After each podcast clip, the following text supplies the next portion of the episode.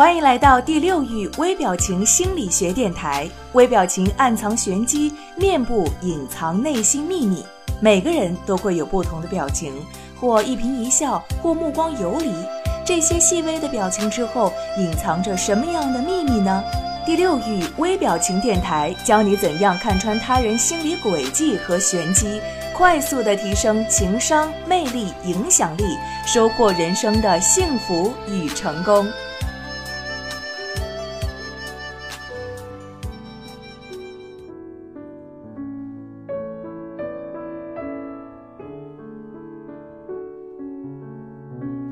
亲爱的各位听众朋友们，大家好，欢迎继续锁定我们的微表情女读心术，我是主持人千堂。那么今天这一期节目，我要跟大家聊的是怎样一秒钟判断人们的微妙关系。政客和领导人多穿宽大的衣服，占据更大的空间，用于传达“我是你上司”的无声语言的明确证据。那么与此相反的是，弯腰驼背等举动大多处于劣势，含有防卫的意义。人的地位的表现呢，和领域感其实很有关系，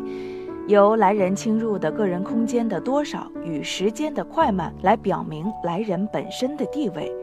领导到下属的办公室去，可以径直的推门而入，不必以敲门来预先的通知，但是下属却必须等在领导的门外，得到允许之后才能够进入。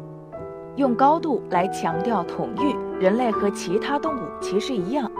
无论在何时，你如果想传达出对他人的支配和统御意识，只要在坐下来的时候呢，身体比他高，或者让他坐着，你站着面对他就可以了。但人们绝不会向一个居高临下的向他说话的人袒露自己的真实感。一个人的优越感可以从两个人一碰面，互相握手之意的时候就表现出来。当有人牢牢地握住你的手，并且翻过来使他的手掌直接压在你的手上，他就是企图在身体上统御你。当有人把自己的手掌心向上伸到你的面前，那就是他表示愿意接受从属的角色。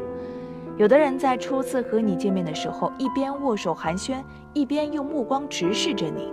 这是他意欲用目光的侵入来压迫对方的情绪。或者由上往下的鄙视对方，那么换句话来说呢，这就是他想处于比对方更优越的地位的一种表现。那些在会议上站起来发表意见的人，内心必定有一种优越感，认为自己的意见是很重要的。而听他发言的人，坐的距离越是离站着发言的人近，他就越是感到讨厌或者不安。而会议的主持者往往会用手势叫他坐下来发言。所以说，私人的空间观念呢是立体的，它不但包括了领域的大小距离，也包含着领域的高度。那么千堂呢在这里就跟大家举一个小小的例子，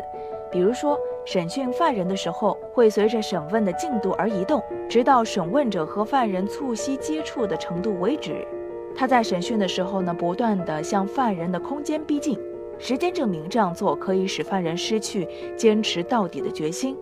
当一个人的领域变得脆弱或者被侵犯的时候，他的自信也就变得脆弱起来了。从领域的幅度和私有空间被侵犯时所做出的反应来分析判断一个人的个性，实验当中指出来，个性内向的人以及焦虑不安的人，在与别人谈话时的距离要比外向的人远一些。一个人的私有领域被侵犯的时候，身体语言的全部信号为摇晃身体、晃脚或者用脚不断地踏地。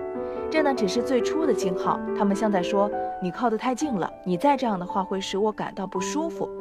其次的一连串身体语言的信号呢是闭上眼睛、把下巴缩到胸前以及耸动肩膀，这些动作都在强烈的表明走开一点，我不要你在这儿，你正在侵犯我。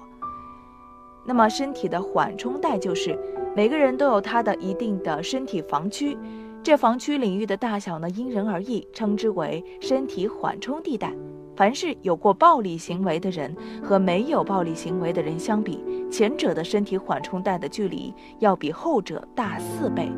当他人跟这种人靠得太近的时候，会被误认为侵入而遭到攻击。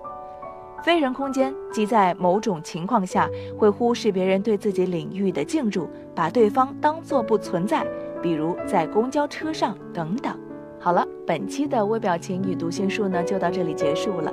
感谢各位的收听，下一期我们再见吧。如果你渴望暴增你的读心阅人术，瞬间看出他人内心世界的动态，那么请马上添加微信五六零零二四零七，免费领取微表情读心术精华课程。这个课程将教会你如何从入门到精通，彻底掌握读脸识人心的有效方法。